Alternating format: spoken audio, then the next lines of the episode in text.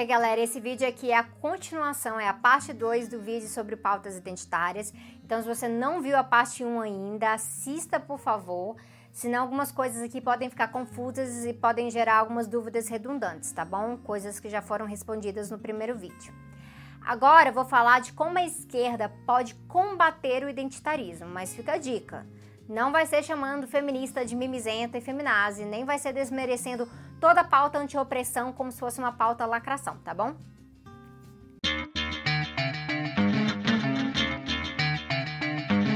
Sim, gente, isso aqui é o ponto 3. Os movimentos feminista, negro, LGBT estão sendo mais que tudo identitaristas hoje em dia. As pautas dos movimentos combinam com uma luta anti-opressão, no sentido que eu defini no vídeo anterior, mas não têm sido tocadas dessa forma na sua maioria.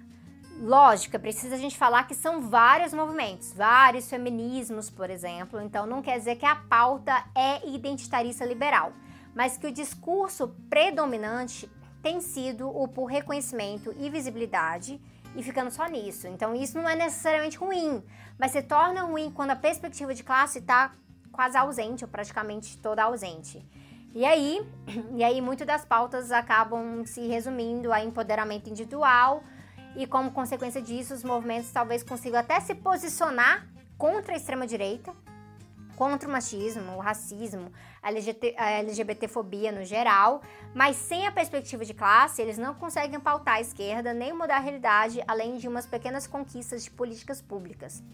E a verdade é que muitos movimentos nem tentam, né? Eles ficam mais nas declarações e performances e isso impacta, por exemplo, um distanciamento do feminismo das mulheres periféricas, muito focado no ressentimento, em vez de estar tá focado na construção, que acaba então suscetível a ser cooptado pela esquerda liberal e pela direita liberal, o que se encaixa nos moldes daquela crítica da Wendy Brown no outro vídeo. É, de fato, qualquer movimento que gastar a maior parte do seu tempo numa competição sobre quem é mais oprimido pode acabar perdendo o horizonte da luta necessária para que ninguém mais seja oprimido. E aí a esquerda marxista precisa, gente, precisa estar tá atenta para isso. O que, que isso quer dizer? Que baseado no ponto 2 do vídeo anterior, a esquerda erra quando ela não abraça as causas e as integram numa perspectiva de classe, julgando que as causas em si não são tão importantes. Mas também tem movimento que não é bem antipressão, ele é identitarista mesmo, porque ele fica no reconhecimento e às vezes faz até um trabalho que tem um impacto médio no sentido de empoderamento de certos grupos, mas não muda concretamente a realidade. Porque qual que é o rolê da realidade? Uma coisa é lutar para as mulheres, para que elas sejam reconhecidas pelo seu trabalho acadêmico. Outra coisa é achar que faz diferença uma mulher uma mulher ser escolhida para presidir uma grande empresa que explora mulheres e homens trabalhadores.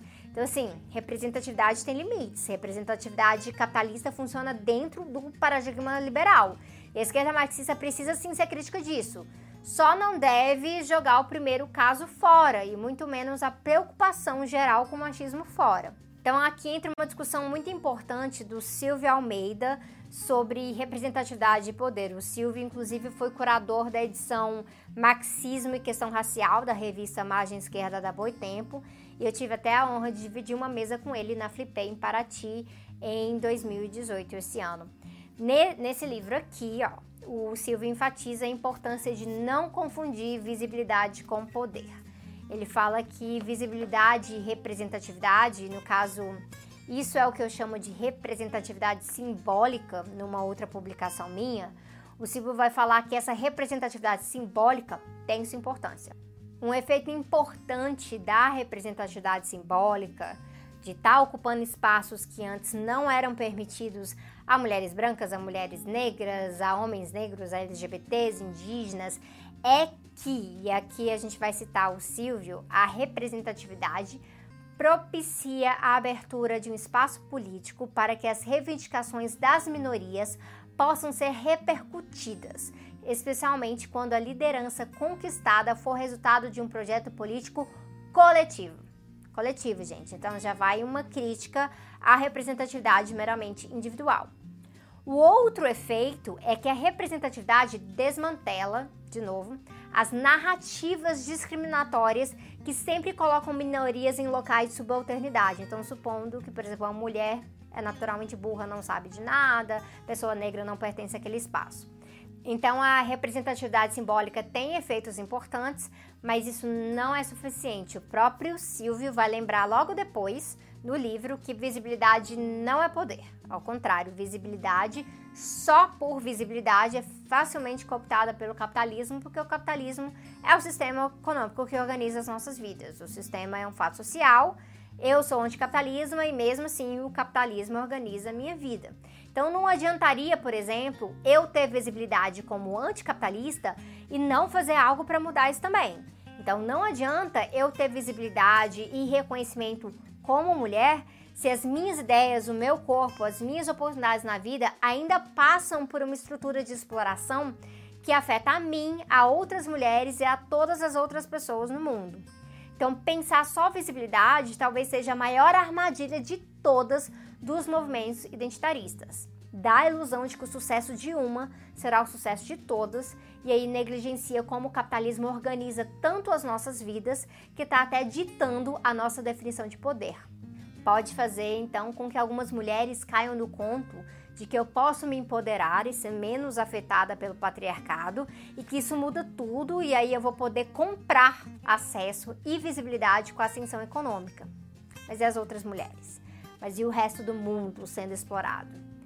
Essa é uma pergunta que feministas marxistas fazem e que geralmente diferencia o feminismo marxista de outras vertentes do feminismo. Mas isso já é para outro vídeo que eu vou fazer, então deixa isso para lá por enquanto. O que eu quero dizer nesse ponto, então, é que não basta representatividade simbólica, tem que ter também representatividade substantiva pessoas desses grupos precisam entender que para mudar a realidade dos seus grupos, precisam mudar a realidade geral. E o capitalismo é a estrutura que, desde sua origem, se aproveita dessas subalternidades para explorar a uns mais do que outros e também para garantir a ilusão de que poderia ter emancipação de um grupo dentro do capitalismo. Só que é o capitalismo que permite é, que alguns membros desses grupos oprimidos cresçam e promovam políticas contrárias aos seus grupos, aliás. Então basta pensar aí em políticos mundo afora, inclusive no Brasil, que só falam de feminismo, racismo e causa LGBT quando convém, para ganhar voto ou para atacar a esquerda, mas que no dia a dia promovem políticas públicas que prejudicam a classe trabalhadora e com isso prejudica a mulher, o negro, o LGBT e o indígena e todas as pessoas que não são burguesas. Então, olha o caso agora na prefeitura de São Paulo. E olha que essas pessoas dão bastante tiro no pé, assim, porque geralmente não estão isentas de sofrerem machismo ou racismo ali, por exemplo, mas no geral fazem concessões, dizem não se importar quando vem do próprio campo, simplesmente porque se venderam à causa capitalista. Então, isso é identitarismo liberal para vocês verem, identitarismo liberal por parte da direita, inclusive. E não tem como aceitar isso, nem de membro de grupo oprimido, nem o homem branco cis hétero e tudo mais, porque a não ser que a pessoa seja uma grande burguesa, ninguém está salvo do capitalismo. E mulheres acordem, o capitalismo pode até te dar impressão de empoderamento, oferecendo luxo, coisas bonitas, caras e tudo mais, mas não vai te blindar de violência, agressão e menosprezo no geral. Então as lutas precisam ser anticapitalistas e os homens da esquerda precisam aprender a praticar solidariedade para entender que dentro da diversidade da classe trabalhadora, solidariedade constrói também consciência de classe, que é justamente o ponto 4. Ponto 4 é mais uma provocação e é onde eu digo. Marxistas precisam compreender que o capitalismo organiza as nossas vidas, mas outras estruturas também organizam as nossas vidas de formas simbólicas e materiais também. Então, considerando nossa visão de poder a partir das questões de propriedade, questões materiais e como isso também impacta grupos de identidades distintas. Então, a gente precisa compreender isso. Isso é importante para entender não somente machismo e racismo, mas também xenofobia, identidades nacionais. E a gente tem que fazer isso urgente. E a gente tem que fazer isso urgente porque tem pesquisador já apontando que a extrema-direita europeia tem feito o debate de identidade nacional justamente para promover mais racismo, mais xenofobia e tudo mais que também está engrenado no capitalismo. Marx, na sua obra em si, não falou de feminismo, por exemplo. Isso mal era uma discussão formada na época, tanto que alguns autores vão classificar as discussões da Mary Wollstonecraft, que é mais ligada ao que seria um feminismo liberal, e o da Sojourner Truth, mais ligado ao que seria o feminismo negro, como proto-feministas, porque precederam movimentos mais estruturados. Mas não é porque Marx não fez ou chancelou uma discussão em sua obra que isso anula essa discussão. Felizmente tem muito marxista aí que é religioso, né, que faz argumento daquele tipo onde que, que onde que tá isso na Bíblia para cancelar um debate. Onde que está isso no Capital? O que a gente tem que considerar é que o método do materialismo histórico nos permite analisar como a questão da propriedade privada, que Marx liga não somente ao trabalho alienado, mas também à lógica da servidão. Essa lógica também se conecta com as mais variadas expressões e experiências. O que, que isso quer dizer?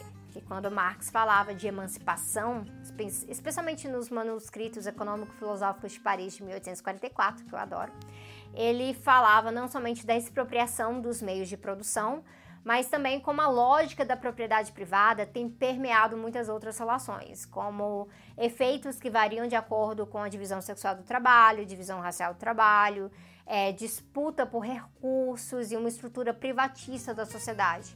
Então é totalmente possível, pegando esse gancho, a observar as estruturas materiais da sociedade e ver que a opressão que segue da desumanização das pessoas segue do tratamento dos outros como objetos e que a partir disso daí se tornam corpos que podem ser violentados, maltratados, subordinados, desvalorizados e tudo mais. A partir disso aí a gente pode elaborar em cima disso, como muitas autoras têm feito sobre a questão da reprodução social feita pelas mulheres, ou como os trabalhos mais precários caem em cima de corpos racializados no Brasil. A gente pode fazer isso.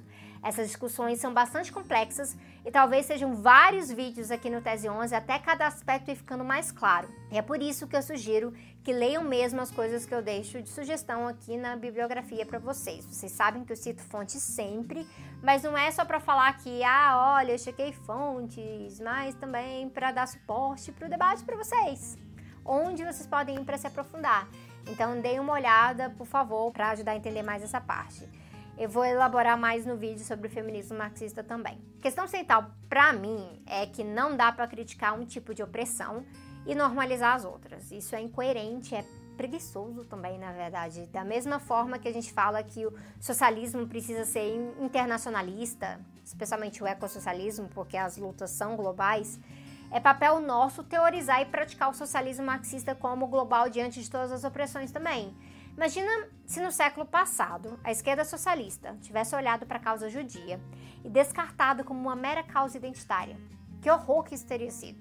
Pior ainda, imagina se a esquerda socialista tivesse descartado como coisa de liberal, porque haviam alguns judeus que tinham pequenos comércios e que não cumpriam a definição limitada de classe trabalhadora.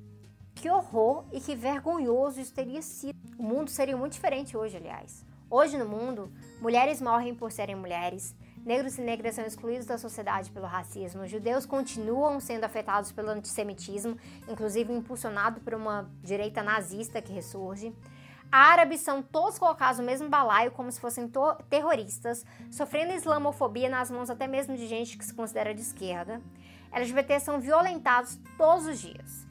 Algumas dessas pessoas, até lideranças desses grupos, podem acabar acreditando que precisam negociar a sua posição no capitalismo para escapar das suas condições. E elas acabam acreditando, talvez porque a esquerda está falhando em defender a vida e dignidade dessas pessoas e a partir disso integrar essas pessoas, essas pautas na pauta de classe também. Lógico que isso vai ser complicado, né? Vai revelar um monte de contradição fazer essa integração. É um monte de problema dentro dos grupos que muita gente quer fazer parecer homogêneos e esses grupos na verdade não são, vai revelar isso.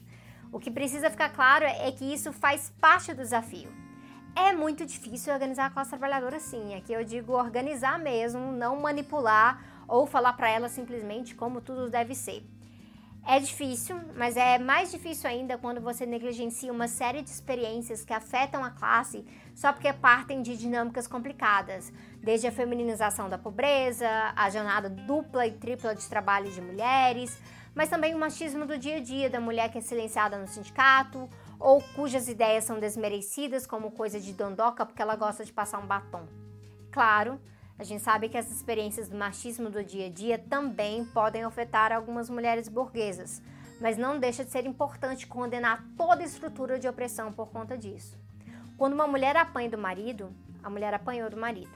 E a esquerda tem que se levantar contra isso sempre e não parar para perguntar: ah, pera, mas essa mulher é trabalhadora ou não? Pera, essa mulher votou no Bolsonaro?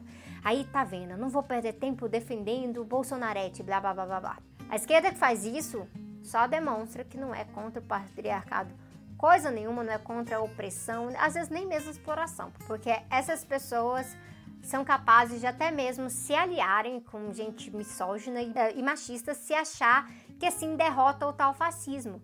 E aí tá um erro grotesco de não entender que estruturas de opressão se retroalimentam no capital. Então não tem como lutar assim seletivamente. Se continuar fazendo isso, aí sim que o capitalismo vai continuar a cooptar essas pautas. Então, pois bem, se o capitalismo tem interesse em cooptar essas pautas, não seria mais razão para a gente ir atrás delas e politizar com o intuito revolucionário e trazer essas pessoas para a esquerda? Quando os movimentos anti-opressão viram, viram identitaristas, não é porque as pautas são essencialmente identitaristas. Pode ser simplesmente que seja porque a gente não está oferecendo uma teoria alternativa mais poderosa para lidar com essas demandas e conectar essas demandas com a questão de classe. Se o feminismo hoje em dia está muito liberal, se o movimento negro anda liberal também, se tem muito movimento LGBT seguindo a lógica do pink money, não é porque essas pautas são essencialmente liberais, é porque a gente está entregando o jogo de WO. E isso tem que parar. É isso aí, pessoal. Esse foi o vídeo 2, parte 2. Vocês podem assistir a parte 1 também para complementar. Aliás, era melhor ter assistido a parte 1 primeiro. Mas eu espero que esse vídeo tenha alimentado bastante debate para fechar um pouco melhor esse ano que foi super, super punk pra gente, né? Então, eu fecho agora 2018 com esses dois vídeos e eu desejo um 2019 melhor pra gente. Vai ter muita coisa nova vindo pro, é, pelo Tese 11, vindo através de mim também para 2019 e eu espero que a gente esteja junto lutando contra o que vem por aí.